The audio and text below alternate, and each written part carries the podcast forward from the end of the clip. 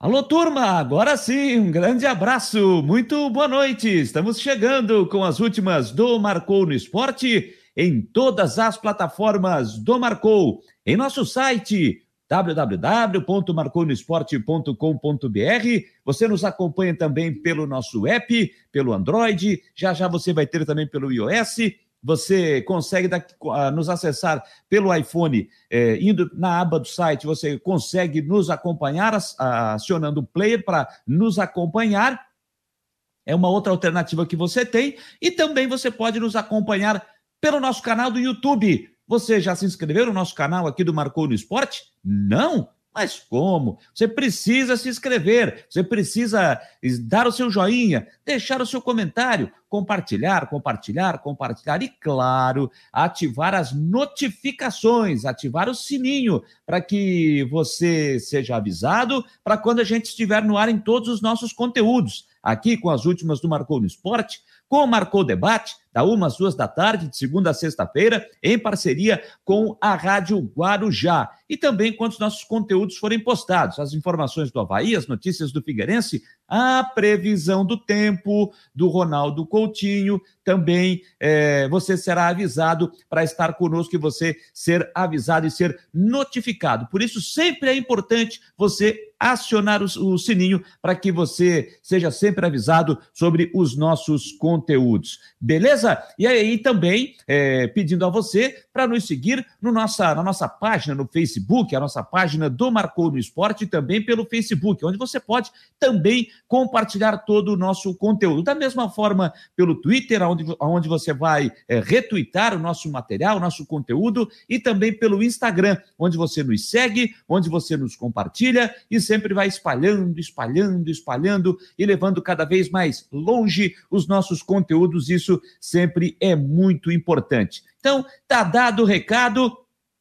Tá dado o recado para você que está conosco sempre. É também nos acompanhando em todos os horários e em qualquer momento com o Marcou no Esporte em todas as nossas plataformas. E estamos chegando para ir juntos até às 10 horas da noite, com muita informação, com muito bate-papo e muita interação com você. Onde você está chegando, deixa eu dar aqui quem é o nosso primeiro de hoje aqui, é o Marco Aurélio Regis.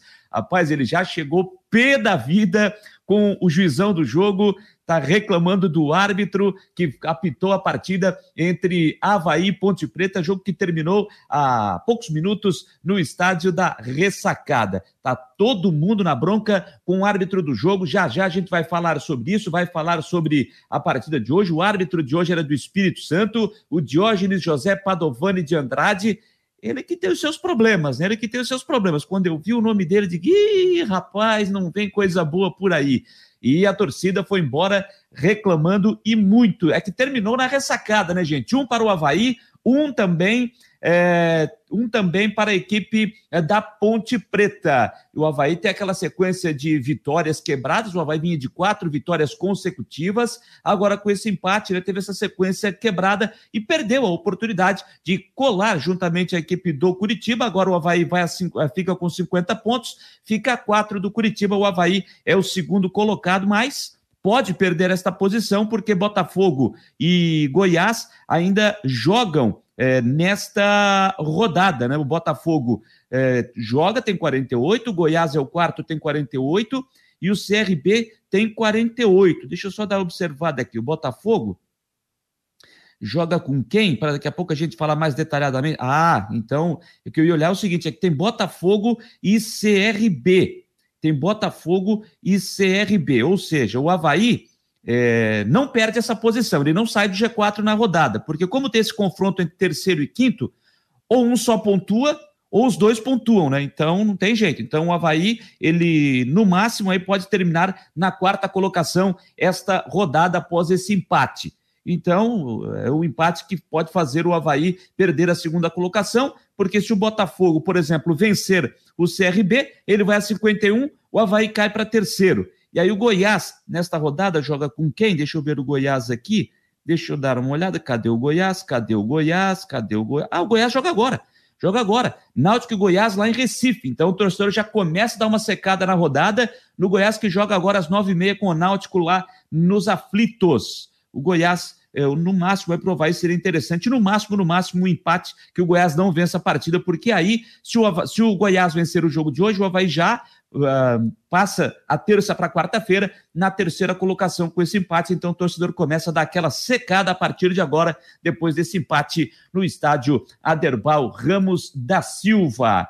É, já já a gente vai só tentando solucionar aqui, é, refazer um contato aqui, vou até antes disso. A gente vai fazendo tudo ao vivo aqui, né, gente? Eu vou só tentar refazer um contato é, para que a gente possa é, ter o nosso primeiro bate-papo aqui no nosso programa nas últimas do Marcou no Esporte. São nove horas e seis minutos, nove e seis, e olha, daqui a pouco vai ter a entrevista coletiva do técnico Claudinei Oliveira, e vamos ver se essa entrevista ela vai, assim que ela começar, a gente vai estar, né, a gente vai estar é, reproduzindo, estar trazendo para você aqui as informações do Havaí e a, e a entrevista coletiva do técnico Claudinei Oliveira. Nós vamos, na sequência, é, falar sobre isso é, e, e, apresentar aqui, na medida do possível, a entrevista com o técnico do Havaí, o técnico Claudinei Oliveira. Pois bem, gente, 9 horas e 7 minutos, então vamos lá, só para atualizar. Vamos falar de Série B do Campeonato Brasileiro, 29 rodada que começou, portanto, com o jogo, o empate da ressacada 1 a 1 Havaí Ponte Preta. E olha, hein, o Copete fez o gol do Havaí, um belíssimo gol, por sinal, aos 30 minutos do primeiro tempo, mas aos 4 do segundo, o Léo Naldi empatou para o time de Campinas. O Havaí não conseguiu fazer um bom jogo. O Havaí foi muito abaixo em relação aos últimos jogos, principalmente a partida contra o Botafogo no último fim de semana, na vitória lá no Rio de Janeiro. Foi um Havaí bem abaixo. O Havaí começou mal o jogo, depois que fez o gol até deu uma melhorada, o time até deu uma crescida na partida, até incomodou um pouquinho mais o time da Ponte Preta, mas ficou nisso. No segundo tempo, acho que houve uma falha do sistema defensivo. Leonardo entrou sozinho para fazer o gol de cabeça. E até acho que o Gladson deveria ter saído na bola. Ele ficou, a bola foi na pequena área, o Gladson ficou parado, aí o Leonardo tocou de cabeça para o gol, ele ainda tocou na bola, o, o, Gladson, mas acho que ele deveria ter saído na bola. Até entendo que era uma, aquela bola cruzada, que é aquela bola rápida, mas como era pequena, acho que o Gladson deveria ter saído. E também acho que houve um descuido do alemão, que acabou entrando livre nas costas dele o Leonardo, porque o Edilson marcava o outro jogador que entrava pela esquerda e o Betão estava no, no cara da frente. Então acho que ali houve uma, uma uma falha de comunicação entre o alemão e também o Gladson, que eu acho que deveria ter saído do gol. Bom, outro lance que o torcedor está reclamando bastante: a expulsão do Bruno Silva. A expulsão do Bruno Silva. Está né? Tá reclamando bastante o torcedor. Gente, o, é o seguinte, né? A, a, a expulsão do Bruno Silva. A falta aconteceu. A falta aconteceu. Mas eu vejo da seguinte forma: a falta acontecendo, depois ele dá o carrinho, só que foi muito junto. Só que até o, o Sandro Merahit, que estava na transmissão da televisão, e a impressão que eu tive também, ele dá o carrinho e pega o jogador, ele pega assim o jogador da Ponte Preta, mas só que ele vem recolhendo a perna.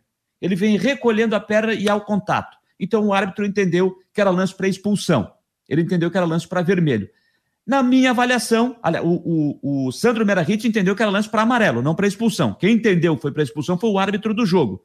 O Sandro Merahit entendeu que era para amarelo. Eu entendi que era lance para amarelo, não para cartão vermelho.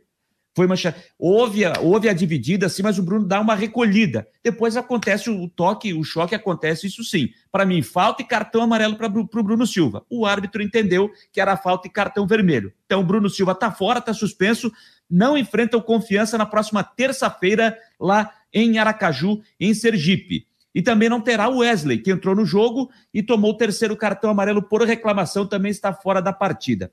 É, por conta desta expulsão, o Claudinei optou em colocar o Wesley no jogo e tirar o Rômulo, que tinha entrado no segundo tempo. Confesso que essa mudança eu não entendi. Confesso que essa mudança do Claudinei Oliveira eu não entendi essa mudança do comandante havaiano. É, colocar o Wesley, tudo bem, porque é para dar uma, uma sustentação no sistema defensivo com a ausência do Bruno. Mas eu não tiraria o Romulo. Eu tiraria, quem sabe, ou o Valdívia, que entrou e não entrou bem, ou na vaga do Jean Kleber, que já estava cansado, ou até mesmo na vaga do Edilson. Seria uma outra, uma outra possibilidade. Eu não tiraria o Rômulo, e ele acabou tirando, optou em tirar o Rômulo, que entrou no segundo tempo, eu, não, eu, eu teria deixado o Rômulo, porque era mais um homem de frente, eu acho que foi conservador o Claudinei quando botou o Wesley no time. Poderia ter tirado um outro jogador, eu até tiraria o Jean Kleber, tá? Na fila, eu tiraria ou Jean Kleber ou Valdívia, por último o Edilson. Para mim, eu tiraria o Jean Kleber, no momento, que já estava can... demonstrando cansaço no jogo. Mas ele optou pelo Rômulo, quem sabe esse assunto pode ser até uh, discutido na, na na entrevista coletiva. Mas vamos ver, né? Um a um, não foi um mau resultado, não foi mau resultado. Não dá para dizer que, ah, que péssimo resultado.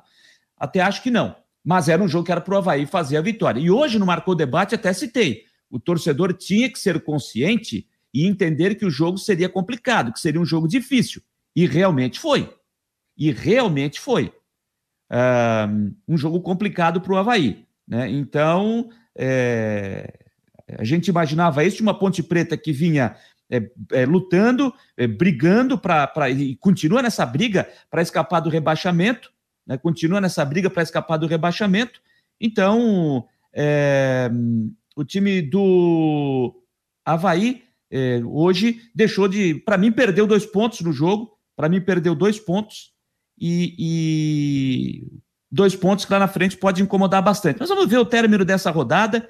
Vamos ver o término dessa, dessa rodada para que a gente possa ter uma noção né, do que vai acontecer daqui por, daqui por diante. Beleza, turma? Beleza? 9 horas 12 minutos, 9 e 12. Hoje eu vou fazer um pouquinho diferente. O pessoal está chegando aqui. Já já vou dar atenção aqui para os nossos ouvintes, nossos internautas que estão chegando. É... Mas hoje eu vou fazer um pouquinho diferente, até para eu poder me ajustar aqui, para poder uh, botar a casa em ordem. É, eu vou chamar já de cara a previsão do tempo com o Ronaldo Coutinho, com o Ronaldo Coutinho, para Imobiliária Steinhaus, para que ele possa trazer a previsão do tempo para esta quarta-feira. Será que esse friozinho vai continuar? Será que vem mais chuva por aí? O homem do tempo vai falar aqui nas últimas do Marcou. Boa noite a todos que nos acompanham no Marcou no Esporte. Hoje foi, não esqueça de acompanhar o nosso Coutinho aqui com seus vídeos, uma e meia da tarde até as duas a gente faz ao vivo no Marcou no Esporte, geralmente ali 15 para as duas. E depois aqui com patrocínio da imobiliária Steinhouse, do Jurerê Internacional, qualquer assunto sobre aluguel ou compra de imóvel com eles. E acompanha aqui no site do Marcou no Esporte e também, claro, ao vivo entre uma e meia e duas horas da tarde. Hoje nós tivemos céu nublado em toda a faixa leste do estado, desde a região aqui da divisa com Paraná até a divisa aqui com o Rio Grande do Sul. Aqui teve maior variação de nuvens e sol, inclusive aqui na Serra foi um dia bonito agora de tarde. Na capital chegou a 21, 22 graus a máxima, a, a máxima de hoje. A máxima no estado ficou mais ou menos nessa região aqui, Vargião, com quase 28 graus. A mínima ficou aqui na região de Urupema, com mais ou menos um grau e três décimos e geada fraca. Agora à noite, uma chance pequenininha de alguma garoa, algum chuvisco na capital, é mais para tempo seco. De manhã pode chegar aí na faixa de uns de 12, 14, 12 a 15 graus em alguns pontos da ilha. A máxima amanhã pode chegar de 22 a 25 graus, vai, vai engrossando a nebulosidade, tem chance de ter sol pela manhã e possibilidade de chuva e até trovada entre o meio, final da manhã ou início, meio da tarde para frente na, na quarta-feira. Na quinta, alguma chance de chuva na madrugada e início da manhã, entre o vento sul ao longo da madrugada amanhã com uma certa intensidade, atrapalha o pessoal da pesca, cai de novo a temperatura e vai melhorando, ficando parecido com hoje mais para nublado do que chuva em boa parte do dia, do final da manhã para frente, e temperatura baixa. Não passa muito dos 18, 20 a máxima e entre 15 e 17 a mínima, provavelmente no final do dia à noite. Na sexta, entre nublado, períodos de sol, pequena chance de alguma chuva na madrugada, amanhecer ou à noite, podendo passar sem, fica mais uma briga entre nebulosidade e sol. De manhã na faixa de 11, 13 graus e de tarde uns 20 graus. Fica frio para a época do ano com vento sul. Sábado e domingo fica entre nublado, possíveis aberturas de sol, mas mais para nublado, eventualmente alguma garoa, algum chuvisco, maior parte do tempo é seco e temperaturas abaixo do normal para a alegria do Fabiano. Da Climaterra, para o Marcou no Esporte, Ronaldo Coutinho. Obrigado, Ronaldo Coutinho, trazendo aí a previsão do tempo para a imobiliária Steinhaus, trazendo as informações, a previsão do tempo para esta quarta-feira. Deixa eu ver a manifestação do pessoal aqui que está chegando. É aqui no nosso, no nosso chat, vamos ver. O Israel está dando boa noite, o Valmir Silva também, o Mário Malagoli também dando boa noite. O Rafael Manfro diz o seguinte: acho que o Gledson não falhou, não. Diego Renan e Alemão, que foram muito mal hoje, falaram no lance, falharam no lance. É a opinião do Rafael Manfro. O Mário Malagoli também compartilha dessa ideia, dizendo que a falha foi do Diego Renan e a ponte mudou mudou melhor o jogador de lado para jogar pelo lado do Diego Renan e faltou a cobertura o Rafael Manfro entende que era para o Valdívia sair.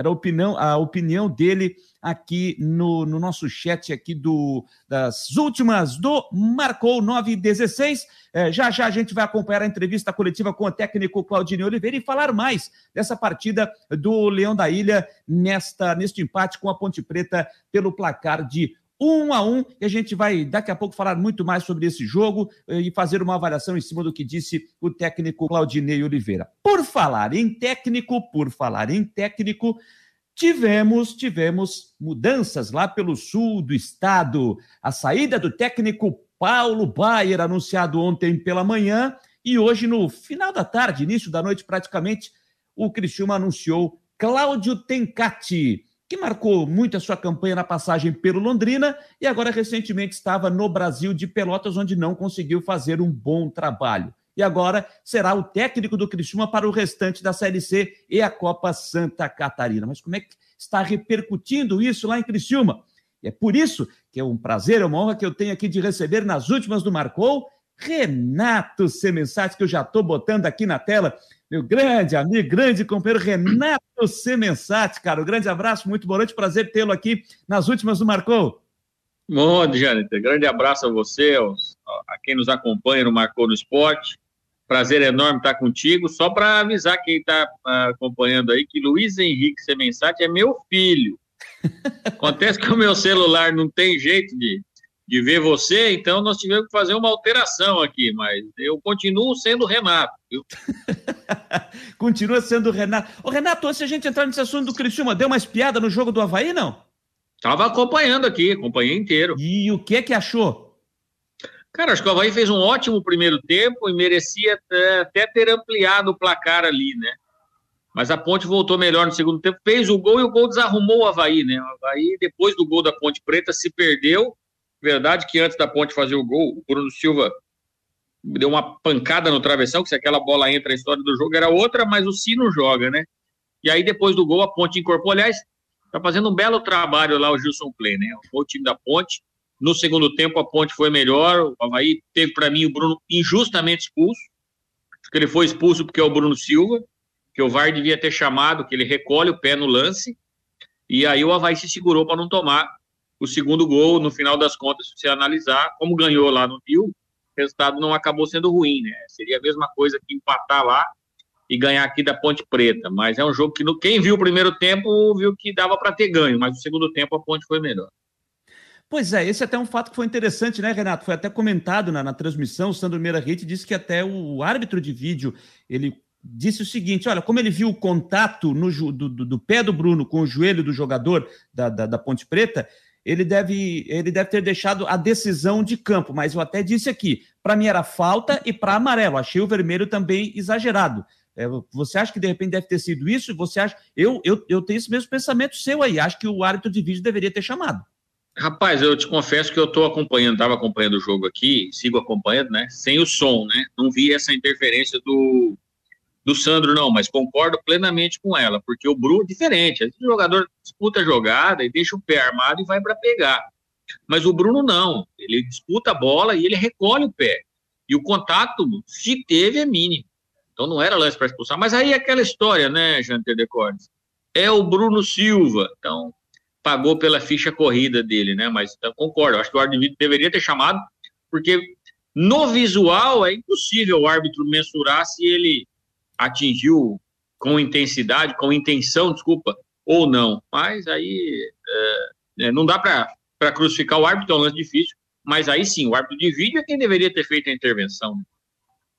Bom, Renato, vamos agora ao assunto que acabou mexendo aí pelo sul do estado, né? Essa saída do Paulo Baier, anunciada ontem pela manhã, para muitos uma surpresa E eu não sei se foi surpresa o nome do Cláudio Tencati, porque pelos nomes que a gente viu especulados, pelo menos aqui para nós, em nenhum momento se falou no nome do Tencati, se falou em outros. É, foi surpresa a demissão do Paulo Baier? Foi surpresa a contratação do Tencati? A demissão não, Jander. Vamos começar na primeira parte ali. Eu até tenho dito e reitero que Criciúma deveria ter mudado o seu comando técnico após a derrota para o Paraná Clube né? Um time que tem a estrutura que tem o Criciúma, com pagamentos em dia, com bicho adiantado, com contratou 40 jogadores para a temporada, tem três camisas nove, né? Foi buscar o Enan lá no Vila, no Vila Nova, pagando salário de Série B. Não, com todo respeito ao Paraná Clube, que é, hoje vive um cenário terrível, o, o Criciúma não poderia ter perdido para o Paraná. E o Criciúma vinha em queda. Quem acompanha o dia a dia sabe que o time vinha em queda. E se você pegar os números, quem está longe pode até estranhar a demissão do Paulo Baier, mas se você analisar o, o desempenho do time, somados aos resultados, nos últimos seis jogos que o Criciúma fez, o Criciúma na Série C ganhou um. Ganhou do Mirassol, que já estava eliminado. Então, aí é aquela história. Ou você muda o comando técnico, ou você traz três ou quatro jogadores. Como se percebeu que o Criciúma tinha um único jeito de jogar e os adversários já tinham percebido isso, que aconteceu? A diretoria acabou optando pela mudança do, do comando técnico. E aí, a, o nome do Tencati, respondendo a sua segunda pergunta, foi surpresa. Né? Muita surpresa. Eu até conversei com o Argel, que era um dos nomes, e o Argel me disse: eu conversei com o presidente, isso na noite da demissão do Paulo, né? na noite de domingo. É, mas eu tenho uma viagem para Portugal, e se o Criciúma não, não, não me contratar até amanhã de manhã, eu vou embora. E realmente foi, né? Ele foi trabalhar em Portugal. Alguns nomes, o Criciúma chegou a negociar com o Paulo Bonamigo, até conversava isso aí com, com o colega Rodrigo Faraco. O Bonamigo, porque qual foi o problema na contratação do treinador, Jânio? Para o pessoal que está aí entender. São só cinco jogos. Esse é um problema? É, mas não é um problema gigante, porque você propõe ao treinador o seguinte: se subir, você é meu treinador para o ano que vem. Só que entra um agravantezinho aí. O presidente Anselmo Freitas é mandato tampão. Então ele é presidente só até dezembro. Como é que ele vai fazer um contrato longo com o treinador? Então o treinador que vier, ele vai ter que aceitar, e no caso veio o Tencate, ele teve que aceitar a condição de treinar o time cinco jogos, se classificar sete, né? Mas a princípio cinco, cinco jogos. É, e eu até, e até eu tava, eu, eu tava vendo o jogo no domingo, né, Renato? E até falei isso aqui no Marcou. Muito do que eu ouvi da torcida e que eu vi também da imprensa é que o time estava encontrando essa dificuldade, principalmente na criatividade. E eu vi um Criciúma contra o Paysandu jogar bem ali 10, 15 minutos, mas assim, deixar o Paysandu pressionar ele lá no campo dele, mas sem, sem botar o goleiro do Paysandu para trabalhar. Mas depois foi uma falta de criatividade no restante do jogo. Ligação direta e ligação direta. E bota o Marcão no jogo. E aí não joga mais bola para a área. Faz o Marcão, que tecnicamente não é bom jogador, vir buscar a bola, querer fazer o Marcão sair, vir buscar e sair driblando, vai dar no que deu naquele lance que ele passou por dois, três e cruzou na arquibancada. Aí é. É, vai, vai ser isso, né? A sua leitura foi perfeita, né? O Marcão fez o seguinte: ele fez a jogada, olhou para a área e falou: Bom, eu preciso cruzar para mim mesmo, né? Então, quem sabe eu dou o balãozinho e vou lá cabecear. Então, era um time desorganizado. E uma forma só de jogar, né? Isso já vinha sido comentado e falado, mas o Paulo tinha convicção dele de que era assim, com três atacantes. Porque, veja bem, olha só, o Criciúma trouxe o Luiz Paulo, nove. Ah, o Luiz Paulo não faz gol, fez só dois gols de pênalti e tal. Traz o Marcão. Pô, o Marcão não faz gol, fez um gol com bola rolando e tal. Traz o Enan. Não é que o Enan não fez gol, Jânio. O Enan até agora não chutou para o gol. Então você pode trazer, eu até brinquei, falei, traz o Ibrahimovic para ser o 9. Se a bola não chegar nele, ele não vai fazer nada. Então, o camisa 9 sacrificado pelo esquema. Então acabou, evidentemente que a gente sabe como é o futebol, acabou sobrando para o Paulo Baier. Acho que fez um bom trabalho, mas o time chegou num estágio e não mais evoluía e os adversários sabiam exatamente o que, é que tinha que fazer para bloquear o Criciúma. Fecha as pontas, e aí o Criciúma não sabe jogar pelo meio, porque não tem armador, né, joga com meio campo esvaziado, e aí fica fácil, fica previsível. O Criciúma, em 90 minutos contra o Paysandu, chutou uma bola do gol praticamente do meio campo com o Maranhão. Para quem quer subir é pouco, né? Pois é, eu até imaginei quando ele colocou o Maranhão no jogo, ele vai botar o Maranhão aberto pela ponta e vai trazer o Eduardo para o meio, mas não, deixou o Maranhão no meio, continuou o Eduardo lá na ponta, e eu até acho que ele demorou demais a botar o Dudu Figueiredo para ajudar um pouquinho ali na, na, na, criação, né? Botou o cara com 40, 41 do, do segundo tempo. Mas agora já faz parte do passado. O, o Cláudio Tencati vem aí. Os últimos trabalhos dele não foram bons. O bom trabalho dele foi quando passou pelo, pelo Londrina. Ele vai ter cinco jogos, vai ter cinco jogos para fazer esse time atingir o objetivo que é chegar na Série B do Brasileiro.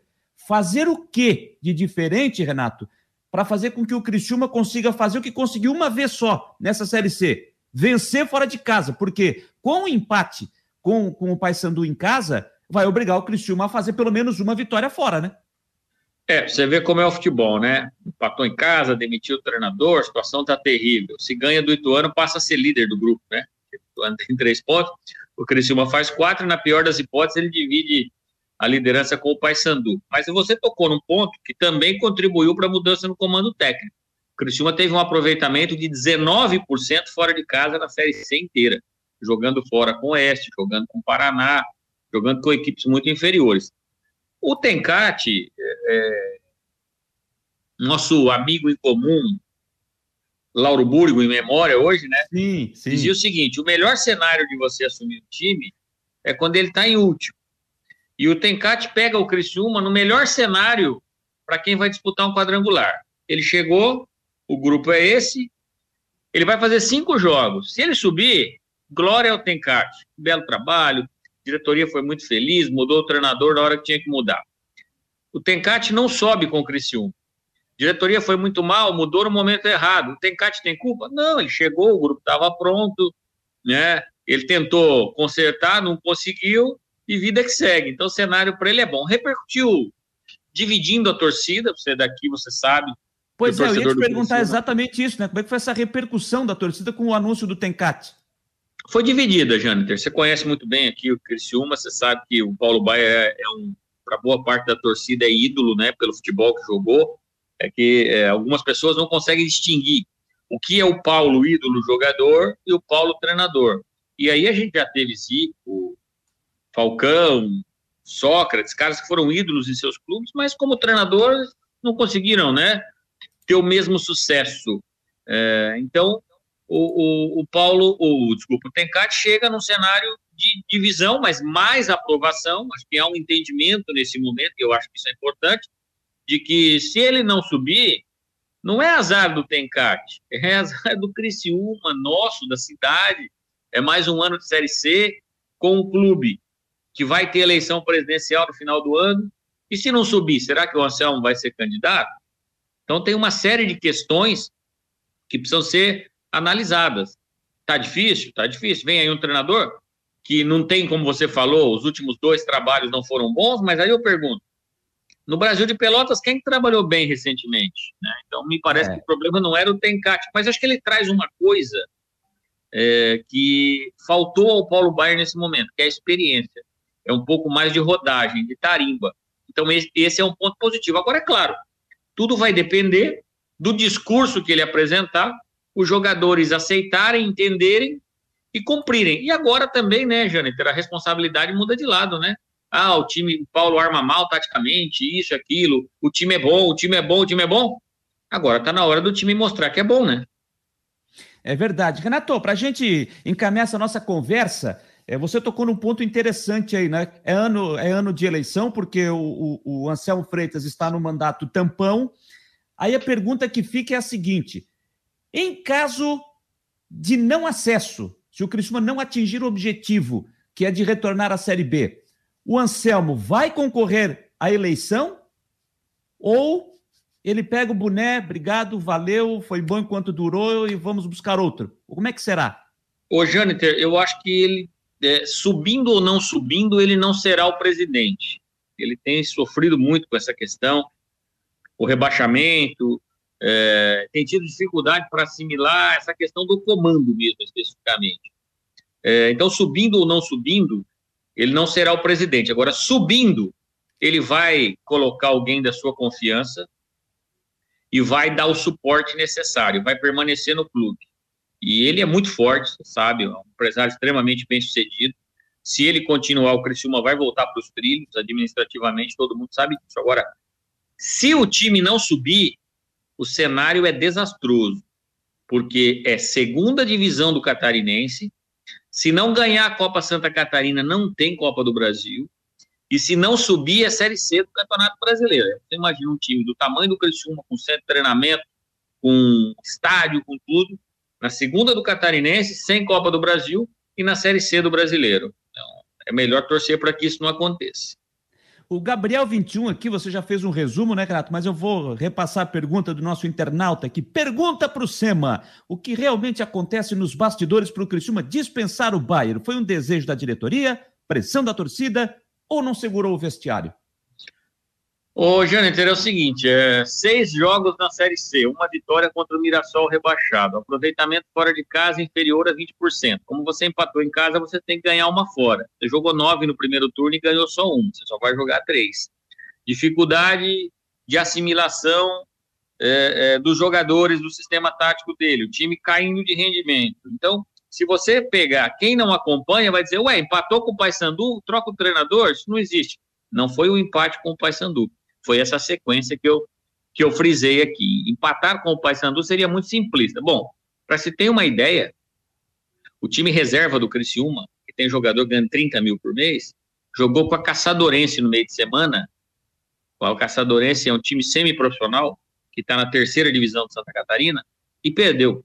Com Dudu Figueiredo jogando, com alguns jogadores que foram contratados para serem titulares. Se isso aí não for motivo para mudar o comando técnico, aí a gente tem que ver o futebol brasileiro, porque por muito menos já se mudou treinador. É que as pessoas. O Paulo só seguiu até agora pelo Paulo jogador, não pelo Paulo treinador. O, aproveitando, Renato, amanhã tem Criciúma e Havaí, três da tarde, no estádio Heriberto Wilson. O Criciúma vai com o que tem de melhor para o jogo? Como é que vai ser? Rapaz, o time que treinou, não. É o time reserva, com o Felipe Matheus, o Marcão e quem mais que treinou? E o Maranhão. Mas o Maranhão não é titular, o Marcão também não. Mas assim, é um time mais para reserva. Mas agora com o Tencate, Jânio, acredito quem vai comandar o time é o Lalo, que é o auxiliar técnico Sim. do clube. Mas o Tencate já vai estar tá aí, né? É, o Tencate já vai estar. Tá. Acredito que a gente pode ter um Criciúma mais reforçado. Afinal de contas, seria um treinamento de luxo, né? Diante do Havaí sub-23, praticamente reserva do sub-23, você acha que seria uma oportunidade do treinador realmente observar o time, né? Mas isso é o que eu acho, né? O time que treinou é um, é um mistão. Aqui, o Mário Malagoli está te mandando um abraço aqui, viu, Renato? Como também o Gabriel 21 estão te mandando um abraço aqui, viu? Abraço a turma toda aí. Renato, vou te liberar, vou deixar você com a família terminar o seu vinho, aquela terça-feira do vinho aí no centro da cidade de Criciúma, praticamente no centro, é, aí é uma, uma divisa de centro com Pio Correia, então é, tá, tá muito bem situado. Estão te tratando bem aí em Criciúma, não? Então, eu só estou abrindo essa sessão de participar de programa à noite durante meu vinho, porque é você. Para qualquer outro, não abriria. Se fosse o Giovanni Martinello, eu ia dizer: não conecta, não conecta. que beleza, Renato. Cara, um grande abraço, um prazer né? enorme te receber aqui nas últimas do Marcou. A gente está sempre à disposição por aqui e vamos torcer, né, para que o Criciúma consiga fazer uma grande campanha, consiga uma recuperação nessa abertura de segunda fase ainda, né, consiga um bom resultado diante do Ituano fora de casa no próximo domingo para recuperar a vitória que todo mundo esperava no jogo com o Paysandu, apesar de todos entenderem que e saberem que seria um jogo bem complicado diante do time lá do Pará. Um grande abraço, Renato. Muito boa noite e deixa um grande beijo aí para o nosso glorioso Luiz Henrique e para a dona Dianane, viu? Tá, tá certo, Janete. Grande abraço. Eu, como você torce aí para o sucesso do Criciúma, a gente torce aqui também porque o futebol catarinense forte é bom para a gente trabalhar. Então, tomara que o Havaí conquiste o acesso. Figueirense numa situação delicada, né? Delicadíssima, mas Figueirense, desculpa, Criciúma e Havaí têm chance de acesso. Então, seria muito bom para o futebol catarinense que isso acontecesse. A gente fica na torcida. Sabemos as dificuldades, mas a gente fica aqui na torcida. Grande abraço, prazer enorme estar com você aí mais uma vez. Valeu, Renato Semensati conosco aqui nas últimas do Marcou no Esporte, batendo um papo, falando sobre a contratação do técnico Cláudio Tencati. Cláudio Tencati, que é, trabalhou de 2011 a 2017 no Londrina, durante essa passagem conquistou a Copa da Primeira Liga em 2017, aí saiu, em 2019 voltou para o Londrina, ficando, ficando apenas oito jogos, né? Ao todo foram 222 jogos no comando do Londrina, nas duas passagens, com 105 vitórias. Ele, a partir de amanhã, portanto, começa essa sua caminhada no Criciúma. Amanhã não, né? Amanhã ele vai assistir a partida da Copa Santa Catarina entre o Criciúma e Havaí lá no estádio Heriberto Wilson e depois arregaçar as mangas e partir para a sua estreia no comando técnico contra o Ituano lá no, lá no interior de São Paulo no próximo domingo às quatro horas da tarde. Deixa eu mandar um abraço aqui. É o meu pai, Jango Decordes, está lá em Criciúma nos assistindo. Grande abraço, então, aí, curtindo. Não é muito a tua ficar vendo a internet, ficar vendo o stream. Eu sei que não é muito a tua. Tu é do, tu é do radinho, né? Tu é do radinho. Mas tá valendo aí. Obrigado aí pela parceria. Minha mãe, Sidney Borges, também está curtindo lá no sul do estado de Santa Catarina. Como Diego Alves, que não é o goleiro do Flamengo, que está aqui conosco também é, participando. Eu estou olhando aqui, gente fazendo um papo com o Renato, estou cuidando, estou monitorando, mas ainda é, não começou a entrevista coletiva com o técnico Claudinei Oliveira. Assim que começar a, a entrevista com o técnico Claudinei Oliveira, nós vamos é, colocar no ar aqui para que você possa acompanhar também aqui pelas plataformas do Marcou, beleza? Deixa eu mandar aqui também é, um grande beijo. Nossa grande Natália Nati, filho do nosso Fabiano, está dizendo o seguinte aqui, ó. A Nath está ouvindo e disse assim: Eu gosto de ouvir o Jâniter. Que momento! Grande beijo, Nath. Está sempre nos curtindo aí. Grande Nath, grande jogadora de futebol. E nós vamos ver a Nath muito em breve vestindo a amarelinha. Ah, vamos. Ah, vamos sim. Ver a Nath muito, muito, muito em breve vestindo a amarelinha Pode ter certeza disso. E a Nath vai fazer por onde? Merece. E eu tenho certeza que ela vai fazer por onde para em breve estar vestindo a amarelinha da nossa querida seleção brasileira do futebol feminino. Joga muito a Nath, hein? Joga muito a Nath. Ela dorme com a bola debaixo do braço, como diz o Manezinho. Debaixo do braço. Ela dorme com a bola debaixo do braço então, a Nath gosta muito do futebol. E tá ligada. O Fabiano já manda aqui o resultado, o resultado, a informação de que ela tá ligada. Que bacana, gente. Que, que bacana é, ter aqui a Nath. É, deixa eu. Ah, o Rafael Manfro tá dizendo o quê? O Náutico saiu, o Náutico saiu com tudo, já meteu uma bola no travessão. É, a bola tá rolando, tá? A bola tá rolando. É, série, série B do Campeonato Brasileiro. Deixa eu só dar uma atualizada aqui. Deixa eu pegar o placar, tá 0 a 0. Deixa eu ver aqui, vou, vou atualizar, vou atualizar aqui, tá 0 a 0 o jogo, Náutico e Goiás. E aproveitando, é, porque tem jogo em andamento também na Série A do Brasileiro, tá? 24 rodada, Corinthians e Bahia. Jogo no primeiro tempo, começou agora às 9h30 também, 0 a 0 lá em São Paulo, na Arena do Corinthians, Série A do Campeonato Brasileiro de Futebol. Gente, ainda não começou a entrevista do técnico Claudinei Oliveira, mas então vamos fazer o seguinte: vamos é, reproduzir aqui, porque na saída de campo, a assessoria de imprensa do Havaí entrevistou o Jean Kleber e também o Copete. Vamos ouvir o que disseram estes dois jogadores na saída de campo após o empate em 1 a 1 com a Ponte Preta, começando com o Jean Kleber.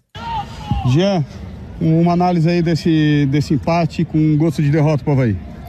Ah, não era o que a gente esperava, ainda mais pela sequência que a gente estava vindo.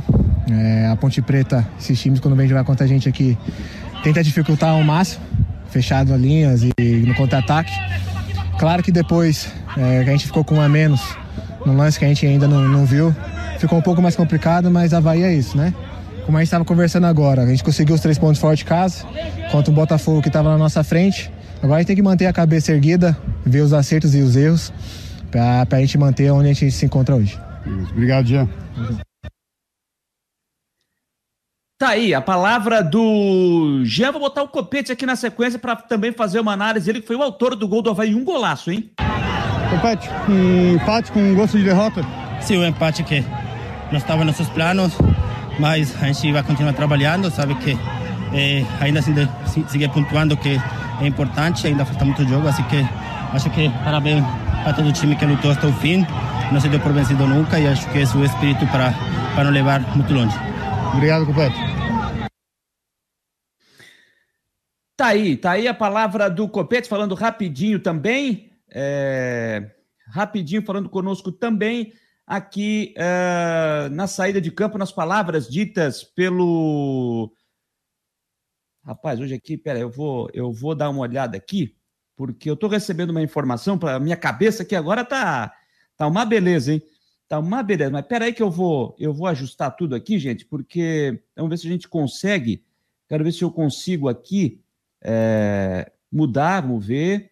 Eu vou botar, vamos ver se vai dar certo aqui agora. Calma, com muita paciência, vamos lá, porque uh, já está falando o técnico Claudinei Oliveira. Vamos tentar colocar um trecho aqui do Claudinei Oliveira, que está na entrevista coletiva. É, a gente não está conseguindo aqui, eu vou ter que fazer uma alteração. Eu vou interromper aqui esse, esse nosso compartilhamento é, para que eu consiga, para que eu consiga é, tentar colocar aqui o técnico Claudinei Oliveira, né, para que a gente possa ouvir a palavra do técnico Claudinei Oliveira. É, vamos ver se eu consigo aqui. Vamos pegar aqui, vamos passar para cá, colocando aqui. Vamos liberar aqui e vamos colocar Bom, o de questão Claudinei Oliveira. Agora sim, Claudinei Oliveira. A gente tem essas reposições se necessário for. A última pergunta, José Walter, Grupo Veg Esportes. Claudinei, fala um pouco sobre a, o desempenho do Gladson hoje e você acredita que ele falhou em não sair do gol? Não, eu não acho que era bola para o Gladson ter saído, enfim. É, cada um tem a sua opinião. Acho que foi um cruzamento, uma bola rápida, a bola voltou, foi cruzada, a bola foi cruzada de primeira, não era lance para o goleiro ali.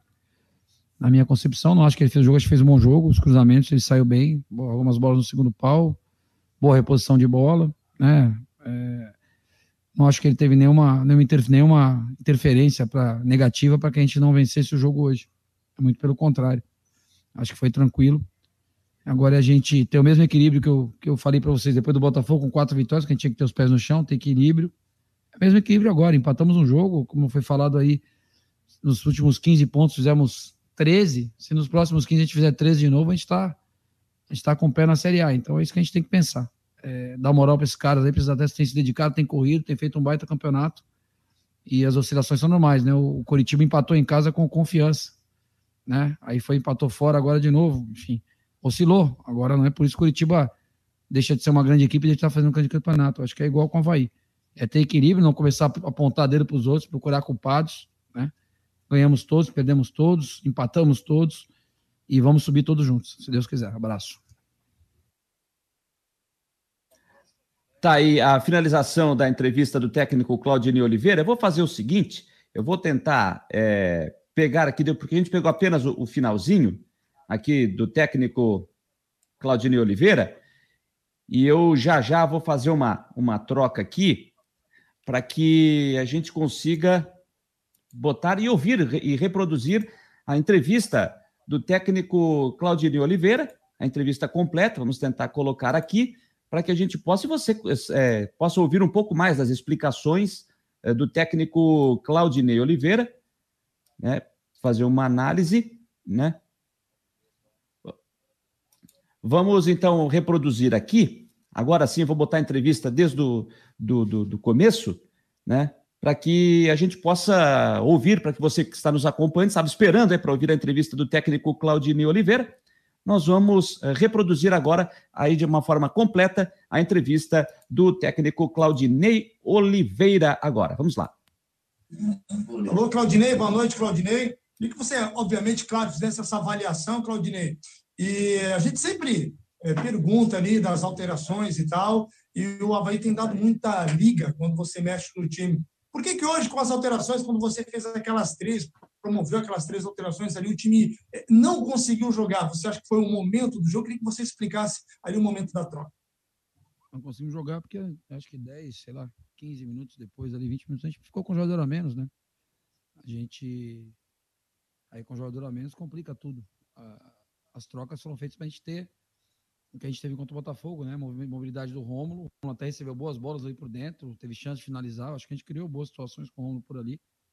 Talvez a gente não tenha conseguido finalizar contento a jogada, mas tivemos participação do Romulo, do Jadson, do Valdívia, num primeiro momento. Depois, quando, com a expulsão do Bruno, aí fica tudo mais difícil. A gente teve que abrir Jadson de um lado, o Valdívia do outro e deixamos o Copete ali como nove.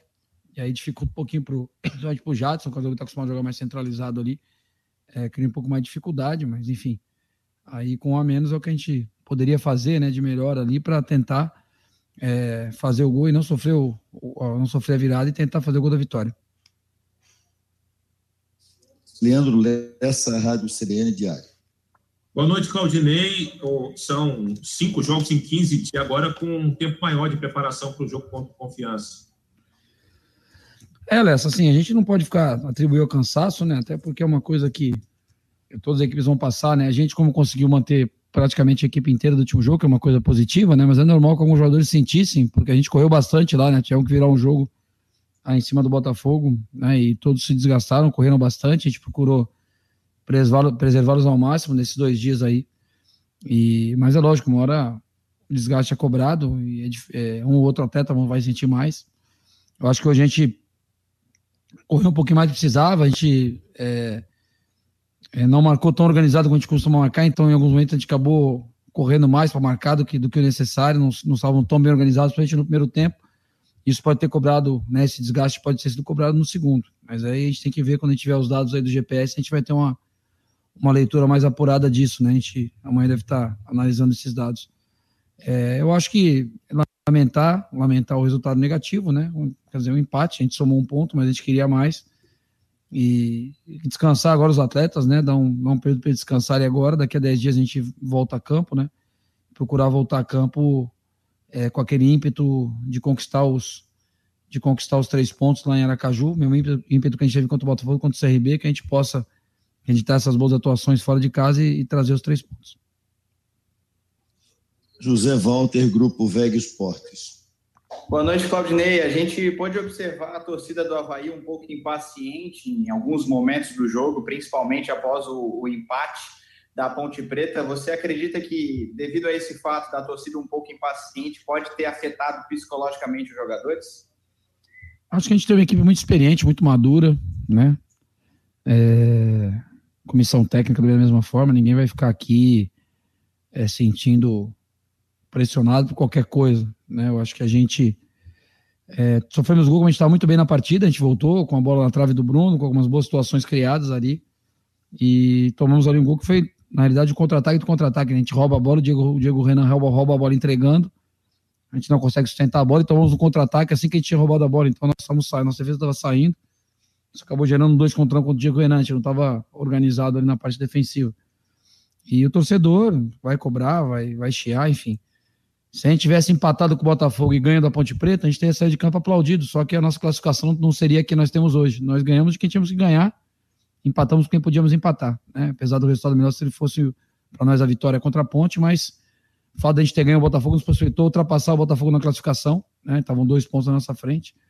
Então hoje talvez a gente pudesse passar o Botafogo com essa vitória, mas eles teriam na rodada a chance de nos, nos ultrapassar. Esse empate hoje, apesar de não ser o que a gente queria, é, de qualquer forma, acabe como acabar a rodada, a gente vai permanecer mais essa rodada no G4 e, e buscar a partir da próxima nos manter. Vicente Santos, Guarujá. É uma sequência ainda muito boa, né, Claudinei? Porque você tem quatro vitórias, aí, um empate né, nos últimos cinco jogos, é uma sequência muito boa. A gente percebeu que ao final da partida é, teve muita reclamação, o árbitro toda hora conversando com você ali na Casa Mata, os jogadores cercaram o árbitro no final da partida. Qual foi o teor dessa reclamação, hein, Claudinei? Christian, eu, assim, eu vou falar uma coisa sem. Eu não revi o lance, tá? Eu vou falar a minha impressão da beira do campo, não vou falar que eu revi o lance que eu não revi. É, não era lance para expulsão, na minha concepção. Né? Eu, eu, eu, eu estranho o árbitro, na dúvida, sem convicção, puxar o cartão vermelho. Então ele puxasse o amarelo e deixasse o VAR analisar o lance foi tão violento assim. Porque o Bruno gira, o Bruno não tá vendo a adversário, ele gira dando carrinho para evitar que o, que o, adversário progredisse. Né? Então, assim, é, hoje em dia o, o pessoal tá, como a, às vezes a transmissão na TV, principalmente, eles reclamam muito que demora o VAR, eles estão querendo usar o mínimo possível o VAR. Então, às vezes o cara que está na cabine, ah, não, vamos respeitar a decisão do campo. Se é para respeitar a decisão do campo, não precisa ter VAR. Se ele errou no campo, ele tem que ser corrigido. A gente sabe que a gente vem numa situação de a ponte foi prejudicada no último jogo, Não sei se isso aí pesou na decisão dele. Mas o que ele veio falar para mim após a expulsão, ele falou: ah, pode, vai, vai ver que machucou a perna do rapaz, do, do, do atleta da ponte. Machucar ou não, não, não, quer dizer que teve maldade, né? Você pode machucar sem ter maldade nenhuma. Um choque de cabeça, você pode quebrar o nariz do adversário sem nenhuma maldade.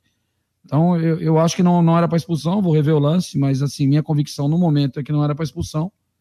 Acho que a gente foi prejudicado, né? Porque você termina o jogo com o jogador a, o jogador a menos. A gente tinha, a gente tinha uma, uma substituição para fazer que podemos ter feito para frente ali, né? Tínhamos duas, né? Tínhamos feito a do. Não, já tínhamos feito a do João, se não me engano. Aí nós tínhamos uma para fazer que podíamos fazer para frente ali, podemos botar, podemos Felipe Saraiva e terminar o jogo com o Bruno, Jadson e Valdivia por dentro, Felipe aberto na esquerda, para tentar um para um ali. Fomos prejudicados, tivemos que fazer uma, uma substituição mais conservadora. E, e, assim, tentar, lógico a gente tentou fazer o outro, tentamos atacar, mas sem abrir mão do empate. Seria uma. A gente com a menos querer jogar a qualquer custo também não seria inteligente da nossa parte. Leandro Lessa, Rádio CBN Diário. Aldirei, queria que você falasse como é que está a situação do Serrato. A gente recebeu as informações também, como é que está a situação do, é, do Getúlio e do Renato, para ver se pode ser contado com eles para as próximas partidas.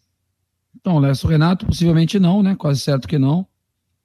É, agora o Serrato e o Getúlio, a gente tem expectativa ainda de, de recuperá-los nesse, nesse período que a gente tem aí longo aí que eles possam estar à disposição para o jogo lá contra confiança. Não é uma certeza, né? Mas é uma, uma esperança que a gente tem de poder contar com eles, principalmente agora que a gente também perdeu o Bruno, né? Próximo jogo, perdemos o Wesley, né? Perdemos dois volantes.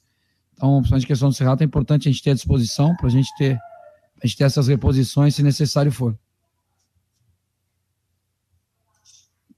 A última pergunta, José Walter, Grupo Veg Esportes. Claudinei, fala um pouco sobre a, o desempenho do Gladson hoje e você acredita que ele falhou em não sair do gol? Não, não acho que era bola para o Gladson ter saído, enfim. É, cada um tem a sua opinião. Acho que foi um cruzamento, uma bola rápida, a bola voltou, foi cruzada, a bola foi cruzada de primeira, não era lance para o goleiro ali. Na minha concepção, não acho que ele fez o jogo, acho que fez um bom jogo, os cruzamentos, ele saiu bem, algumas bolas no segundo pau, boa reposição de bola, né? É, não acho que ele teve nenhuma, nenhuma, inter, nenhuma interferência pra, negativa para que a gente não vencesse o jogo hoje. Muito pelo contrário. Acho que foi tranquilo. Agora a gente tem o mesmo equilíbrio que eu, que eu falei para vocês depois do Botafogo com quatro vitórias, que a gente tem que ter os pés no chão, tem equilíbrio. É o mesmo equilíbrio agora. Empatamos um jogo, como foi falado aí, nos últimos 15 pontos fizemos 13. Se nos próximos 15 a gente fizer 13 de novo, a gente está tá com o pé na Série A. Então é isso que a gente tem que pensar é, dar moral para esses caras aí, precisa até ter se dedicado, tem corrido, tem feito um baita campeonato. E as oscilações são normais, né? O, Coritiba empatou em casa com confiança, né? Aí foi empatou fora agora de novo, enfim. Oscilou. Agora não é por isso que o Curitiba deixa de ser uma grande equipe e estar fazendo um grande campeonato. Acho que é igual com o Havaí. É ter equilíbrio, não começar a apontar dedo para os outros, procurar culpados, né? Ganhamos todos, perdemos todos, empatamos todos e vamos subir todos juntos, se Deus quiser. Abraço. Tá aí. Portanto, a palavra do técnico Claudinei Oliveira na entrevista coletiva que terminou há pouco no estádio Aderbal Ramos da Silva, um para o Havaí, um também para o time da Ponte Preta. O Copete fez para o Havaí e o. Deixa eu atualizar aqui. Deixa eu só atualizar os gols. O Copete para o Havaí aos 30 do primeiro tempo e o Léo Naldi marcando para a Ponte Preta aos 4 do segundo tempo. Quando, na Série B, o Náutico está empatando o jogo, hein? Lá em Recife. O Goiás saiu na frente com o gol do Aleph Manga, aos 7 minutos do primeiro tempo. Eu já vou atualizar aqui quem fez o gol do Náutico, que está empatando a partida aqui. É um bom resultado para o Havaí. Né? O Goiás estava vencendo, indo a 51 pontos, trazendo o Havaí para a terceira posição.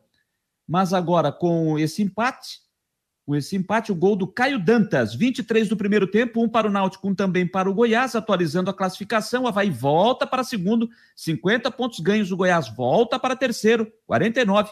O Botafogo eh, está na quarta posição com 48 pontos. O Curitiba vai na liderança com 54. Só atualizando os jogos da Série B desta rodada, a rodada de número 29, nós teremos ainda amanhã, às 4 horas da tarde, Brasil de Pelotas e Operário.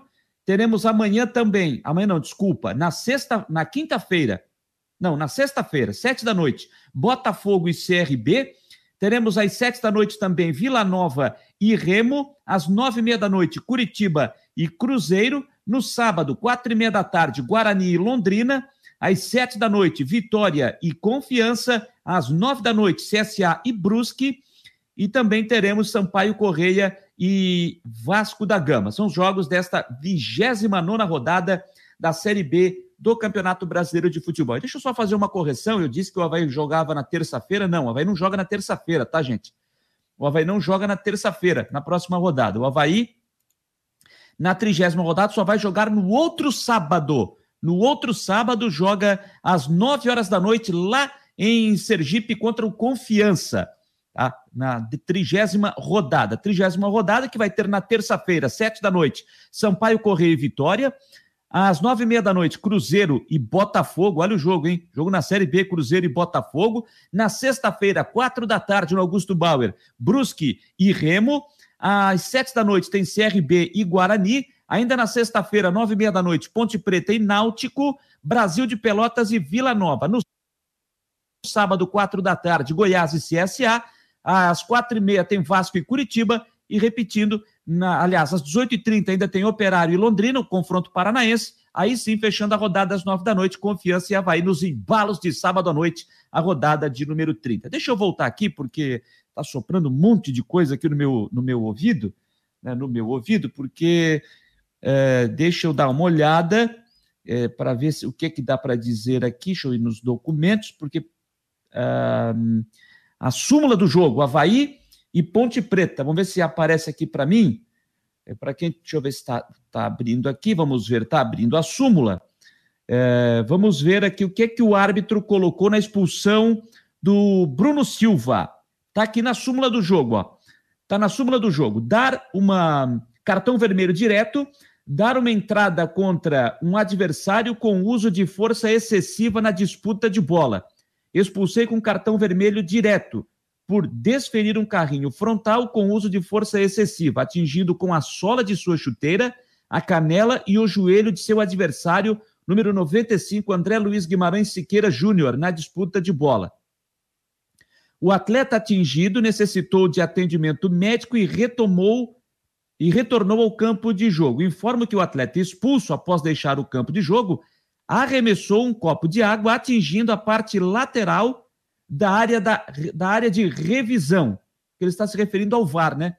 Acho que é isso, está se referindo ao VAR. Então, o árbitro colocou na súmula, o árbitro do Espírito Santo, que na saída de campo, o Bruno Silva arremessou um copo de água, atingindo a parte lateral da área de revisão, área do VAR. Então, foi o que o árbitro do jogo colocou na súmula da partida o, o, árbitro do confronto do jogo de hoje, só repetindo, o Diógenes José Padovani de Andrade, do Espírito Santo. O árbitro de vídeo no jogo de hoje era o Caio Max Augusto Vieira, do Rio Grande do Norte. Era o árbitro de vídeo no jogo desta noite no estádio da Ressacada. Então tá aí, a súmula do jogo, tá certo? Ih, rapaz, o Náutico tá virando, é isso? O pessoal tá me soprando, eu tenho um ângulo de visão aqui, não é dos melhores para ver, mas o Náutico parece que tá virando o jogo, hein? Matheus Jesus está me virada, está me dizendo o Rafael Manfro aqui também agradecer. O Edson Bolduan, o Rafael Manfro está me. É a turma do plantão, hein? É a turma do plantão. Então, alô, Fabiano, tem que criar a vinhetinha aí da turma do plantão aqui, hein? Rafael Manfro, o Edson Bolduan tem gol do, gol do Náutico. Ótimo resultado para o Havaí, hein? Ótimo resultado para o Havaí, porque o Goiás aí volta a 48 pontos, ficando a dois pontos do Havaí essa virada do Náutico agora lá na, nos aflitos na capital pernambucana. Dois para o Náutico, um para o Goiás. O gol foi de quem? Deixa eu ver aqui, do Matheus Jesus. Está informando o nosso Rafael Manfro. Isso é legal, né, cara? A gente está aqui, o pessoal está interagindo conosco, o pessoal que está pessoal que acompanhou o jogo do Havaí hoje na televisão, já acompanhou a entrevista do técnico Claudinei Oliveira, está chegando aqui para interagir conosco, passando informação. E pelo que eu estou olhando aqui, tem alguma coisa em revisão no VAR lá? E parece ser isso, né? Tem alguma coisa em revisão no VAR, porque está todo mundo esperando, batendo, trocando aquela ideia, esperando a turma da salinha.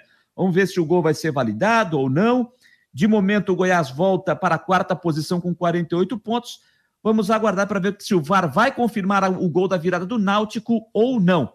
Vamos esperar para ver o que irá acontecer nos próximos capítulos desta partida que está paralisada nesse momento. O, o jogo. E o Rafael Manfro botou o apelido aqui, é o Ricardo Marques Ribeiro, de Minas Gerais. Esse aí tem um para-raio, hein? Esse aí tem um para-raio, o Ricardo Marques Ribeiro. Vamos ver se ele está confirmando o gol. Eu estou olhando aqui, ele está apontando, vamos ver se vai validar o gol, se não vai, vamos ver o que, é que vai. Será que ele vai rezar lá no VAR, de, no, no, na, na, televisão de novo, como ele fez lá no Morumbi? O Ricardo Marques Ribeiro, é, o gol está sendo validado, né? E parece que o gol está sendo validado, gol confirmado. Então, gol confirmado, virada do Náutico, 2 a 1 Goiás saiu na frente com o Aleph Manga, 7 do primeiro tempo. Caio Dantas empatou aos 23 de cabeça e o Matheus Jesus, cinco minutos depois, fazendo a virada do Timbu, dois para o Náutico, um para o Goiás. Ótimo resultado para o Havaí. É, nessa, o Havaí que empatou com a Ponte Preta em 1 a 1 no estádio da Ressacada. O G4 está assim: Curitiba em primeiro, 54, Havaí em segundo, 50, terceiro, Botafogo, 48, quarto, o Goiás, 48, quinto, CRB, 48, hein? Que briga! Que briga por, por vaga no G4. Deixa eu ver o Brusque aqui. É o 16 colocado com 32 pontos. Na zona do rebaixamento, tem o Londrina com 30 em 17, Vitória em 18 com 26, em 19 Confiança com 22, e em 20 Brasil de Pelotas com 16 pontos. Brasil de Pelotas dificilmente vai escapar de um rebaixamento para a Série C eh, do brasileiro da próxima temporada. 10 e 1, 10 e 1. Temos coisa para rodar aqui, temos coisa para falar ainda aqui no programa, viu? Hoje nós rodamos primeiramente lá no comecinho, em nome de Imobiliária Steinhaus, o Ronaldo Coutinho trazendo a previsão do tempo. Daqui a pouco a gente dá mais uma atualizada na Série B do Brasileiro e também na Série A. Porque agora nós vamos falar do Figueirense. Figueirense que se prepara, só joga no sábado contra o Ercílio Luz pela Copa Santa Catarina, a quarta rodada. E o Jean Romero está chegando para atualizar as informações do Figueirense. Diga lá, Jean. Um abraço pessoal. A informação é sobre contratações no Figueirense. A tendência é que seja diminuído o ritmo com relação à chegada de novos jogadores. A palavra é do técnico Jorginho, que na última entrevista coletiva acabou falando que espera não perder mais atletas durante a competição estadual, a Copa Santa Catarina, e também ah, com relação à contratação, ele disse que o ritmo deve ser diminuído, não tem essa expectativa da chegada de novos jogadores, que isso está também atrelado à saída de atletas. Ou seja, se o Figueirense perder jogadores, pode ser que busque no mercado um novo atleta para substituir. Então é uma condicional, né, observada pelo técnico Jorginho e dita aí com relação à última entrevista coletiva. Também falou sobre as oportunidades dadas ao atacante Paulo, jogador de 20 anos, que teve passagens também pela Portuguesa e pelo Nacional de São Paulo e tem sido aí uma boa expectativa para o Figueirense, tem apresentado bom desempenho nas partidas e também sendo observado o jogador aí que tem é, um futuro, né? Tem um futuro que pode dar certo se continuar jogando bem. Então são as, situações do Figueirense que continua se preparando até a próxima sexta-feira para o confronto diante do Ercílio Luz, que vai ser no sábado, às três da tarde, estádio Aníbal Torres Costa, Copa Santa Catarina. E se o Figueirense vencer, pode conquistar a liderança então da competição na tabela. Com as informações do Figueirense, G. Romero, um abraço pessoal. Um abraço, pessoal. Um abraço, Jean Romero, trazendo as informações do Figueirense. Figueirense que amanhã estará abrindo o CFT do Cambiela para a imprensa acompanhar lá o trabalho do dia a dia. Amanhã estará aberto, né? Eu, sinceramente, eu acho que teve semana passada, se eu não estou equivocado, abri um dia também, mas amanhã, respeitando todos os protocolos, com máscara, número limitado de pessoas e funcionários, enfim, o CFT amanhã estará aberto para a imprensa acompanhar o treinamento do Figueirense, visando o jogo contra o Ercílio Luz, no próximo sábado, três da tarde, lá na cidade de Tubarão. Falando nisso, a Copa Santa Catarina, na sua quarta rodada, começa amanhã, três da tarde, lá no estádio Heriberto Wilson, com Criciúma e Havaí. É o jogo que abre esta quarta rodada da Copa Santa Catarina. No sábado, a sequência. No estádio Aníbal Torres Costa, Ercílio Luz e Figueirense, esse jogo às três horas da tarde. E no mesmo horário, Joinville e Marcílio Dias. Esse jogo seria no domingo, mas a federação antecipou essa partida para sábado e vai marcar o retorno do torcedor do Joinville à Arena nesse confronto contra o Marcílio Dias. E fechando a quarta rodada, no domingo às três da tarde, lá em Jaraguá do Sul, o Juventus recebe a equipe do Caçador. A Copa Santa Catarina, que tem o Ercílio Luz na liderança com nove pontos somados, é o time comandado pelo Raul Cabral. Em segundo aparece o Figueirense com sete, em terceiro Caçador com seis, em quarto Marcílio com cinco, em quinto Criciúma com três, em sexto Juventus com um ponto, em sétimo Havaí com um ponto, e o Joinville é o lanterna com um ponto somado até aqui. Gente, restam é, quatro rodadas. Restam quatro rodadas. Os quatro primeiros avançam para a fase semifinal. Por que, que eu estou é, lembrando isso? O Joinville está nessa última posição, o Joinville que foi eliminado, infelizmente, no final de semana na Série D do Brasileiro. Ou seja, não vai disputar a quarta divisão do ano que vem, porque essas vagas para Santa Catarina já foram preenchidas no Catarinense desse ano.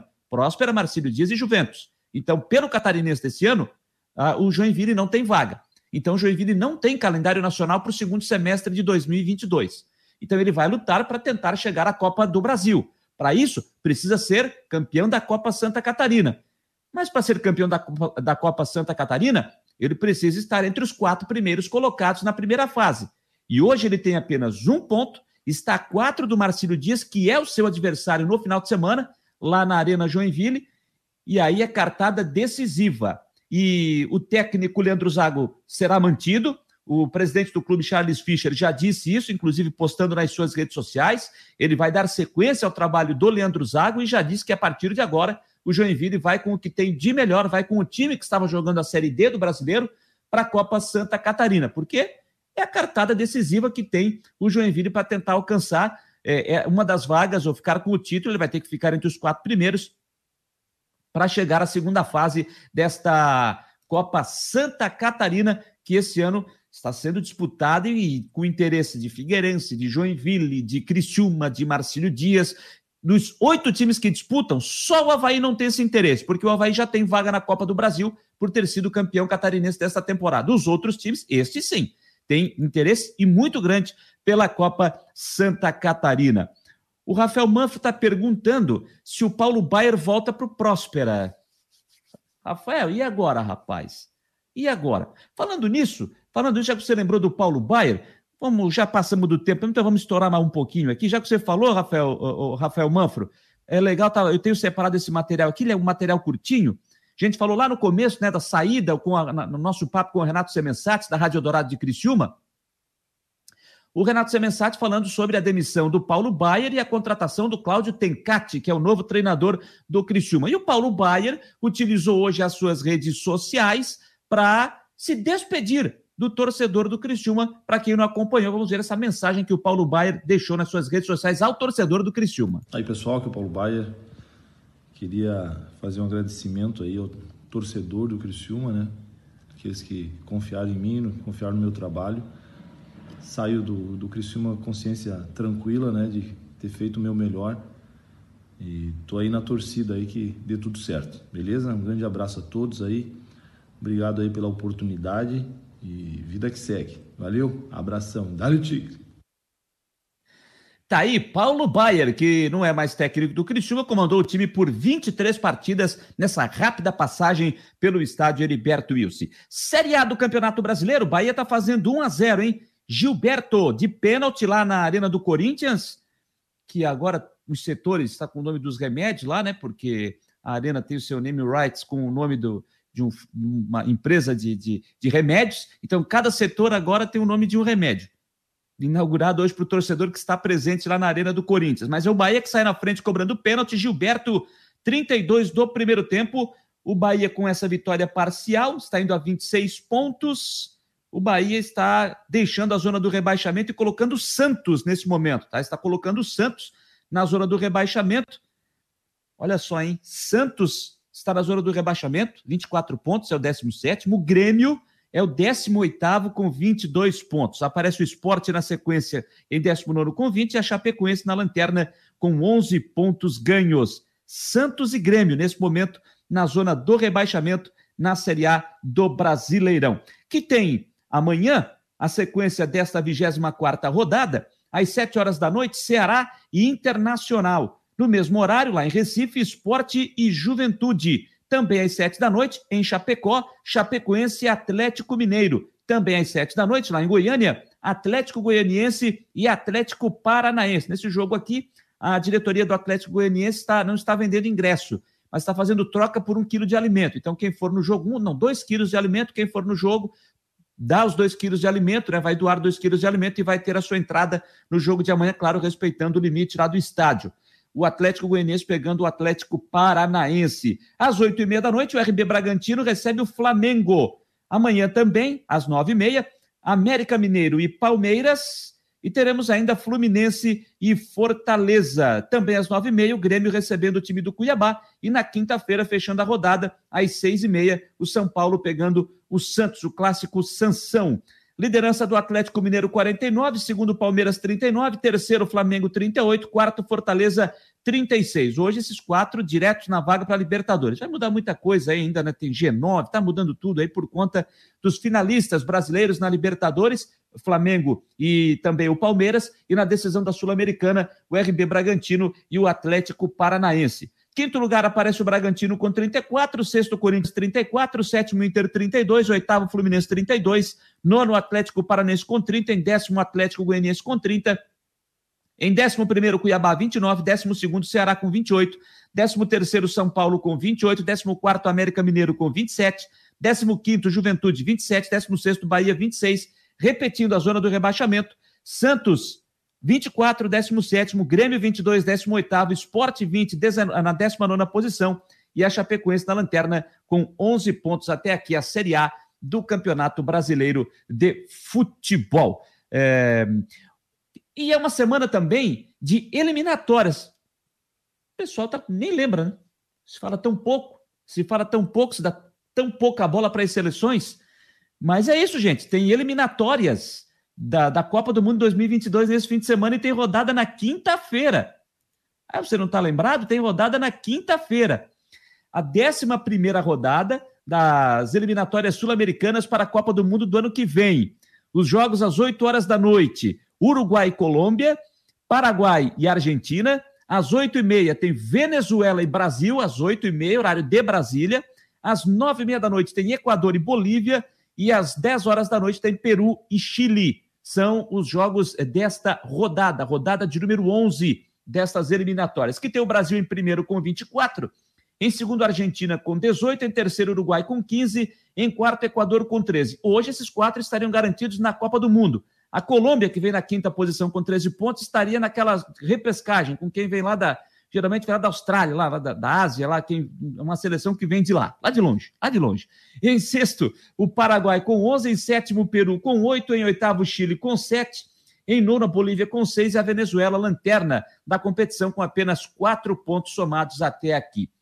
E a seleção brasileira está na Colômbia, porque a seleção vai fazer três jogos agora. Todo mundo vai fazer três jogos, uma sequência, porque tem uma rodada atrasada, que é a rodada de domingo. Né? A rodada de domingo vai ser a rodada de número 5, que não foi realizada no período que estava programado por conta da pandemia. Então vamos ter a 11 a quinta e a 12 rodada. E a seleção faz dois jogos seguidos fora de casa. Somente na quinta-feira da semana que vem é que a seleção brasileira joga aqui no Brasil. O Brasil joga quinta-feira, 8h30 com a Venezuela, no domingo, às 18 horas, contra a Colômbia, lá na Colômbia, e na quinta-feira que vem, da outra semana, 9h30 da noite, lá em Manaus, na Arena da Amazônia, recebendo a seleção do Uruguai. Por conta disso, os jogadores da seleção brasileira se apresentaram lá na Colômbia e é lá que o time está treinando para depois viajar para a Venezuela. E quem é que está vivendo um bom momento, essa ansiedade, porque pela primeira vez, primeira não, né? Segunda vez foi chamado para a seleção brasileira, mas é a primeira que ele se apresenta. Por quê? Para aqueles confrontos contra a Argentina, por exemplo, os jogadores que estavam na Inglaterra, os da seleção brasileira, não puderam vir por conta da Premier League, que não liberou os jogadores para, na volta, ficarem 14 dias para fazer a quarentena, aquela coisa toda. Mas para a Argentina deram um jeito. Para a seleção brasileira, não teve, os jogadores não puderam se apresentar. Lá, o Rafinha, meio atacante, formado nas categorias de base do Havaí, que está lá no Leeds United da Inglaterra, ele não conseguiu se apresentar por conta disso. Por conta disso, ele não se apresentou. Mas agora ele conseguiu, foi tudo acertado. Os jogadores da Inglaterra se apresentaram ao técnico Tite. E o Rafinha, formado na base do Havaí, é, está tendo esta oportunidade. E hoje ele passou pela entrevista coletiva lá na Colômbia e disse o que, é preciso fazer de diferente para garantir mais convocações com a camisa da seleção brasileira. Cara, acredito que o, o que eu posso fazer é aquilo que eu, que eu venho fazendo, né? O que me fez chegar até aqui, que é mostrar meu futebol, é me dedicar dentro de campo, nos treinamentos, nos jogos e, e consequentemente, ir ganhando confiança para conseguir o mais rápido possível demonstrar o meu futebol, demonstrar minhas qualidades, aquilo que eu aquilo que me fez chegar até aqui. E acredito que é, com trabalho, com, com, com confiança, as coisas vão acontecendo. A pergunta da Monique Danello, do TNT Sports.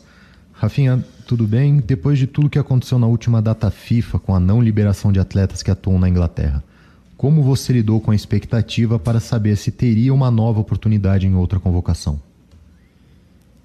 Cara, foi bem, foi bem complicado, né? Fiquei bastante frustrado. Claro que tive, tive esperança de poder vir até, até o último, último momento. Mantive contato com o Juninho, o pessoal da comissão também, é, mantendo contato com o pessoal lá do clube também para ver se, se de alguma maneira conseguia resolver isso. Infelizmente não, não foi resolvido. É, o que eu poderia fazer era é manter minha cabeça no lugar, continuar trabalhando que eu sabia que dentro de, de poucas semanas teria outra convocação. Então era manter meu foco, manter a cabeça boa para conseguir é, continuar trabalhando da melhor maneira para ter outra oportunidade. Pergunta do Bruno Cassucci, GE. Globo. Você tem dupla cidadania e sabemos que a seleção italiana vinha te monitorando. Você chegou a receber algum contato deles? Em algum momento pensou em defender outra seleção que não a brasileira? Cara, recebi, recebi o contato, sim. É, acabei conversando uma época com, com o Jorginho também. É, mas é, é, é, muito complicado quando tu não, tu não vive no país, tu não, tu não se sente, é, não digo nem à vontade, mas tu não se sente parte daquilo. E para mim o meu, meu objetivo sempre, desde pequeno, mesmo sabendo da, da minha dupla cidadania, sempre foi representar a seleção brasileira. E, e, sempre com, com esse objetivo, meu foco era estar aqui. Então, mesmo com os contatos, mesmo com, com as conversas, meu objetivo, minha cabeça era sempre poder representar o meu país. Tá aí o Rafinha, jogador formado nas categorias de base do Havaí, ficou pouco por aqui, quase praticamente não atuou no time profissional e agora está lá no Leeds United, na Inglaterra, e agora está tendo a oportunidade de servir a seleção brasileira. Não deu na primeira convocação, não teve a liberação, mas agora tudo ok, tudo liberado. Vamos ver se o Rafinha será aproveitado pelo técnico Tite nesses três jogos que o Brasil tem para fazer. Relembrando, quinta-feira, oito e meia da noite contra a Venezuela, jogo da décima primeira rodada. No domingo, às 18 horas, contra a Colômbia, também fora de casa, só que esse é da quinta rodada. E na quinta-feira da semana que vem, nove e meia da noite, lá em Manaus, na Arena da Amazônia, Nove e meia da noite, o Brasil recebe a seleção do Uruguai e aí vai colocar em dia esses jogos das eliminatórias para a Copa do Mundo de 2022. Vamos lá, né, gente? A seleção brasileira já está lá, já está garantida na Copa do Mundo. Agora é fazer aqueles ajustes finais, observar mais jogadores e ver que, quem é que vai que o Tite vai levar para a Copa do Mundo, sempre lembrando que a Copa do Mundo no ano que vem não será realizada no meio do ano, e sim lá no final, lá no mês de novembro por causa do forte calor, enfim, tiveram que fazer uma alteração de período para a Copa do Mundo. No ano que vem não será no meio do ano, mas sim lá no final, no mês de novembro. Deixa eu dar uma passada aqui no roteiro, ver se eu estou esquecendo de alguma coisa, ver se está faltando eu citar mais alguma coisa. Eu acho que não, acho que tá, acho que já dei conta do recado, já estourei tudo o horário, mas não tem problema. Deixa eu dar uma atualizada na Série B. Estou é, vendo aqui que tem jogador do Goiás caído, Deixa eu ir para o placar aqui, dar uma atualizada na Série B do Brasileiro. O Náutico segue ganhando o jogo no primeiro tempo, 2 a 1 para cima do Goiás. Goiás saiu na frente com o Aleph Manga e o Náutico virou com Caio Dantas e Matheus Jesus. 2 a 1 para o Náutico por enquanto, lá em Recife, nos aflitos. E no jogo que abriu a rodada na ressacada, Havaí e Ponte Preta empataram por 1 a 1 Copete para o Havaí e Leonaldi para a Macaca Campineira.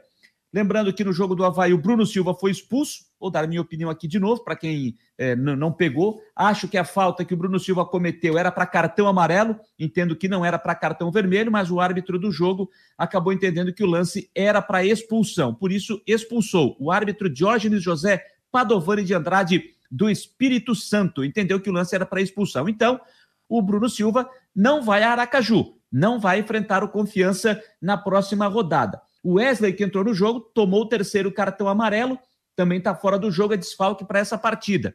Então vamos ver como é que o Claudinei vai trabalhar aí para essas funções, porque o Marcos Serrato tem que ver se que é um jogador por meio de campo. Tem que ver como é que vai estar nessa recuperação da Covid, né? Ele está nesse processo de recuperação, está assintomático. Vamos ver como é que está essa situação do Marcos Serrato, se ele vai conseguir ficar à disposição é, para a próxima rodada. O Getúlio dificilmente vai ficar em condição de jogo, né? Tem lesão de grau 1, conforme o Cristian de Los Santos já informou, lesão de grau 1 deve ficar pelo menos duas semanas afastados nesse, afastado nesse processo de recuperação, mas o Havaí vai ter um tempo aí até o sábado da outra semana no seu próximo jogo. Tem tempo de recuperação de jogadores que estão no departamento médico para melhorar condicionamento físico e tal, aquela coisa toda. Mas se sabe que Bruno Silva e Wesley estão fora, o Bruno pelo vermelho e o Wesley pelo terceiro cartão amarelo, situação dos jogadores do Havaí. Lá em Recife, lá em Recife não, isso, lá em Recife. Lá em Recife, intervalo de jogo, Náutico e Goiás. 2 a 1 um para o Náutico, intervalo de jogo é, lá no Pernambuco. E na Série A, não sei se já está no intervalo. Interva... Ih, rapaz, o Corinthians empatou o jogo, hein? Roger Guedes, 49 do primeiro tempo, cobrando pênalti. Um para o Corinthians, um também para o Bahia. Intervalo lá em São Paulo, jogo que abre a 24 rodada da Série A do Brasileiro. Um Corinthians, um Bahia, Gilberto, os dois gols de pênalti, hein? Gilberto para o Bahia aos 32 e o Roger Guedes aos 49, 1 a 1 intervalo de jogo na 24 rodada da Série A do Brasileirão 2021. Beleza, rapaziada? Olha, Quero agradecer demais. Antes, ah, antes, antes, antes, antes, eu já separei aqui, não posso deixar de botar. Para você que está chegando em casa agora, foi no jogo, na ressacada, está chegando agora e nos acompanhando, pegando essa parte final do programa. Então já vou botar aqui, ó. Vou botar na tela, compartilhando. Está aqui o nosso site. O nosso site, vou botar aqui em tela cheia para você, aqui, botando em tela cheia agora. Eu vou colocar aqui o que você pode acompanhar. Já está aqui, ó, no nosso site, site do marconosport.com.br Tá aqui a matéria já do Christian. Havaí não consegue manter o futebol do primeiro tempo e leva empate na segunda etapa em relação ao jogo da Ponte Preta. Um a um com a Ponte Preta. Estamos aqui também no ao vivo, do programa está aqui no, no, na capa do nosso site. Tem também as informações do Jean Romero. O Figueirense deve diminuir o ritmo de contratações para a Copa Santa Catarina, conforme ele já trouxe aqui a informação. E também aqui na capa, Cláudio Tencati é o novo técnico do Criciúma. Entre as outras informações, a previsão do tempo do homem do tempo, Ronaldo Coutinho, trazendo a previsão para esta quarta-feira, a informação sobre o Getúlio aqui também, que tem lesão confirmada e desfalca o Havaí. E para você que perdeu o Marcou Debate de hoje, sempre dá umas duas, tá aqui, ó. É só você clicar ali e acompanhar o Marcou Debate para você que perdeu. Se quiser nos acompanhar, é só pegar e é, clicar e acompanhar o nosso Marcou Debate comigo, com o Fabiano, com o Rodrigo Santos. A gente fez aqui um, um, balanço do que aconteceu no fim de semana, discussões, assuntos, enfim, uma projeção para o jogo de hoje. Você já pode emendar. Houve a projeção e agora as análises do que foi. Inclusive, a gente trouxe aqui a, a gente trouxe aqui a entrevista coletiva pós-jogo do técnico Claudinei Oliveira. Então, acessa lá, fique conosco, acesse eh, no Marcou no Esporte, que você vai ficar muito bem informado. Tem muita coisa bacana para você eh, acompanhar. Legal, turma? Deixa eu. Tem mais uma informação que eu tenho que dar. Deixa eu só fazer uma. Eu tenho que tirar. Ah, agora sim. Agora sim. Eu tenho que passar só uma informação, e essa eu não posso deixar passar batido, que é, é, que, é com relação à presença do público hoje no estádio da ressacada, né? Hoje foi o maior público na ressacada depois da liberação à volta do torcedor. Deixa eu pegar aqui, ó, tá aqui a informação do Havaí. Público total hoje na ressacada, 1.540 torcedores. A renda total, 34.693. Tivemos venda de ingressos hoje, tá? É, 296 pagantes com ingressos, pagantes, segundo o Havaí está informando aqui. Renda de pagantes, R$ 11.473. Está tudo detalhado. R$ 1.161 sócios. Aliás, Vamos ver aqui.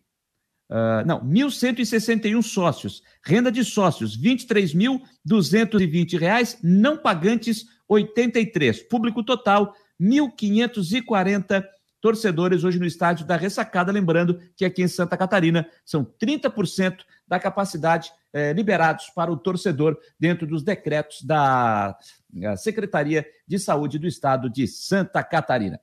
Turma, 10 e 25 deu para bola, já falei demais. Daqui a pouco o síndico vai chegar aqui e mandar eu fechar a porta, desligar tudo, porque a vizinhança vai brigar comigo aqui, né? Chama o síndico, não, não precisa chamar o síndico, não precisa chamar o síndico, até porque aqui tá difícil também, né?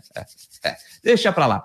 Rapaziada, valeu demais a sua parceria, a sua companhia para você que está conosco no YouTube, no Facebook, no Instagram, no Twitter, no nosso app e no nosso site marconosport.com.br. Te convido a estar conosco amanhã a partir da uma da tarde com o Marcou Debate, com o Fabiano, com o Rodrigo, comigo. Vamos analisar o que aconteceu hoje no jogo do Havaí no empate com a Ponte Preta, projeção para o jogo uh, do Figueirense já para o final de semana, discutir as mudanças no comando técnico do Cristiano e falar muito do futebol de Santa Catarina. E amanhã, às nove da noite, eu estarei aqui mais uma vez para te fazer companhia na noite de quarta-feira. Turma, grande abraço, valeu demais e até amanhã.